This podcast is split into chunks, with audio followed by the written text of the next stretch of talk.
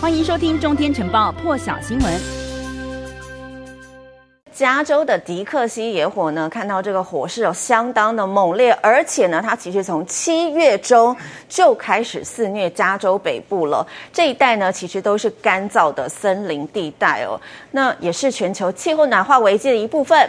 而这个暖化危机呢，也为当地带来酷热还有干旱的问题。这场迪克西野火呢，在这个天气还有地形等等因素的助长之下呢，火势持续蔓延当中。七月中到现在。呢，已经烧毁了超过一千七百平方公里的土地。在这个星期呢，知名的一个淘金小镇叫做 Greenville 也惨遭大火吞噬。在这个 Greenville 的主干道呢，已经是沦为一片闷烧的废墟了。这里呢，原本人口是有八百人哦，是一个很小的小镇，但是历史呢有一百五十多年。因为当时这个附近呢是有金矿的，所以呢吸引了很多开垦者还有商人来到这个地方发展。不过随着这个这场加州史上第第三大的野火肆虐，不只是 Greenville，也彻底烧毁了数以百计平方公里的土地。那么当局呢，也在今天是扩大实施撤离的命令，要居民离开危险区域。目前呢，是已经超过了五千名消防人员正在和这一场野火搏斗。那么巨大的这个浓烟啊，即使在太空呢都不难见到。也预料呢，这个阵风还会助长火势哦。加上这个当地陡峭的地形，还有因为呢有大量干燥的植被。也让这些消防队员的工作更加的困难。除了美国呢，在土耳其也遭到空前的森林野火袭击。从这个七月二十八号首次传出森林大火之后呢，至今已经出现了有两百一十四处的火场，还造成至少有八人丧命。根据当地的新闻报道呢，这个伊斯坦堡大学有一项研究就指出，野火已经成了这个地中海盆地地区一大严重威胁，大规模的火灾呢将会变成民众的日常。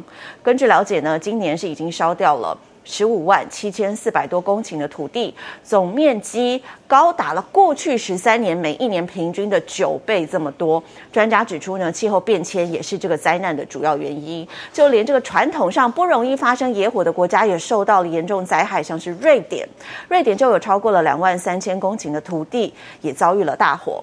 专家说了，这个气温升高啦，也增加了地表水蒸发的散量，加上呢降雨不正常，导致这个野火季节也拉长了。提提高了灭火工作的难度。另外，有专家是呼吁说呢，必须要开始对这个森林野火进行预防投资，包括了森林设置防火线啦，设置这个防火瞭望台啦，用摄影机啦，利用这个科技来管理森林，还应该要纳入这个野生动物的逃生路线，引导野生动物进入这个逃生路线的方法，而且呢，需要每年都要更新。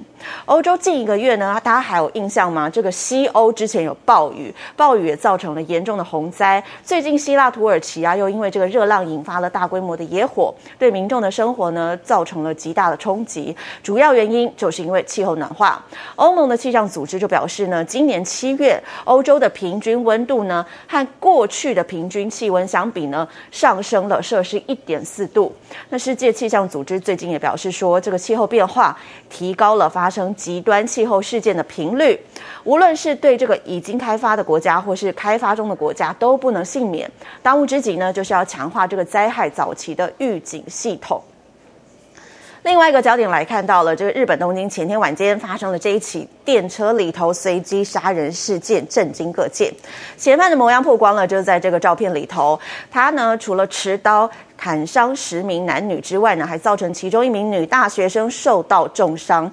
好，现在还传出他原来呢是在这个车厢里头泼沙拉油，企图纵火。所幸呢他没有得逞。三十六岁的嫌犯叫做对马悠介。根据日本 NHK 的报道呢，他昨天是被这个日本警方以杀人未遂罪嫌逮捕。对马悠介哦，他供称呢，为了不让这个乘客有机会逃离开车厢，所以他特别选择这个停靠的。车站比较少的快速列车来下手。他说呢，我就是想杀害那些看起来很幸福的人，不管是谁都好，我就是想要杀人。那么这一起电车内随机杀人事件呢，是发生在前天晚间，呃，东京时间的晚上八点半，哦，台湾时间是七点半左右。这一辆这个小田急线的电车呢，是往新宿的方向前进。嫌犯当时呢，一开始是在这个第六节的车厢里头，他移动到了第七节车厢之后呢，没有发出任何声音，所以当时可能大家也没有发现。他直接呢就拿起刀攻击坐在椅子上头的这一名二十多岁女大学生，之后又砍伤了另外三名的乘客。接着呢，他又拿着刀哦在车厢里头挥舞，也造成了另外有六名乘客都被这个刀给划伤，或是因为摔倒受伤了。而当时呢，在电车上的目击者就表示说，看到这个持刀嫌犯，当下只有一个想法，就是糟了，要赶快逃命。心想说呢，如果再这样下去的话呢，或许我也会死掉。还有目击者也表示哦，这个嫌犯在泼沙拉油的。样子呢，看起来相当的冷静。如果当时车厢里头呢引发火势的话呢，大家一定会死。那么这一班电车呢，后来是紧急停车了，所以呢，大批的乘客是赶紧哦拉下这个把手，把车门打开，逃出车外。那这个时候呢，嫌犯他也跟着逃离了现场。当时呢，他在这个第七节车厢砍伤了四名乘客之后呢，就往这个第八节车厢来移动，把这个预先携带上车的沙拉油呢倒在这个车厢的地板上，试图用打火机来点火，但幸好没有酿成火势。这个东京的警方认为呢，他是试图要造成大规模的伤亡，所以才会想要点火来烧车厢。而对于这个嫌犯对马优介呢，他原本想要用沙拉油来纵火这一件事情传出之后呢，也让沙拉油这个词登上了日本推特的热门关键字。网友就说了，在常温之下呢，沙拉油根本不会着火，所以这也其实也是不幸中的大幸。还有人说呢，这个嫌犯还好是个笨蛋，如果是用汽油的话就糟糕了。对马优介前天呢，在这个电车里头挥刀，造成了十个人分别受到轻重伤。好，被逮之后，他供称他选择在电车上头行凶，是因为大家都逃不了。好，他还说，其实从几年前开始呢，他只要看到这个幸福的女性，就会心生怨恨，萌生杀意。犯案之后呢，虽然他一度逃逸，但是已经在事发之后一个半小时露面，被警方逮捕了。全球疫情来看到这个，根据美联社的报道呢，六月底的时候，美国平均每天是新增有一万一千例的确诊，不过到现在呢，已经八月了，增加到了十万七千多例。今年一月初呢，每天新增的确诊达到了二十五万例的高峰。前呢，美国是经历了有九个月的时间哦，在去年十一月呢，达到平均每天十万例以上的新增确诊，病例数呢是在今年的六月下降触底的，但是。短短维持了六个月之后，又冲破了十万例。尽管呢，美国现在有超过七成的成年人呢已经接种了疫苗，但是这个病毒呢，经由未接种疫苗的人群又迅速的蔓延，尤其是在美国的南部地区。所以现在当地的医疗院所呢，已经是接近不堪负荷了。公卫官员就担心说呢，如果继续下去，没有更多的美国民众注射疫苗的话呢，这个确诊病例恐怕会持续的攀升。美国 CDC 的主任瓦伦斯基就说了，根据呢我们现在推演这个疫情的变化模型，就显示了，如果民众不接种疫苗的话呢，美国新增确诊数可能就会达到每天数十万例，跟今年一月初的这个疫情加剧的情况一样。那么现在美国每天呢平均是新增有十万的确诊病例，这也再度提醒大家，这个 Delta 变变种病毒在美国蔓延的速度是有多快？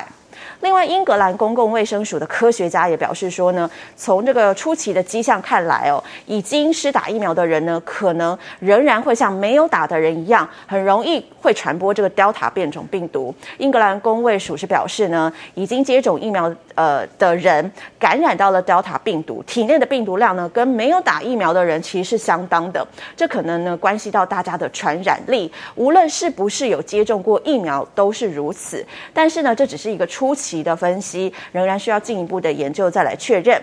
那么他们的研究结果其实跟美国 CDC 的发现也是一样的，因为 CDC 在上个礼拜呢是警告说，已经打完疫苗的人呢，一旦感染了 Delta 变异株，仍然可能会很容易的传染给另外一个人。而目前呢，全球主流的病毒株就是这个 Delta，也让疫情持续的肆虐。不过研究也证明了，疫苗仍然是可以有效的预防这个 Delta 变异株引发的重症和死亡。打完两剂之后呢，效果会更佳。但是关于这个接种疫苗者是不是仍然会将这个病毒传染给其他人呢？目前的相关资料是比较少的。更多精彩国际大师，请上中天 YT 收看完整版，也别忘了订阅、按赞、加分享哦。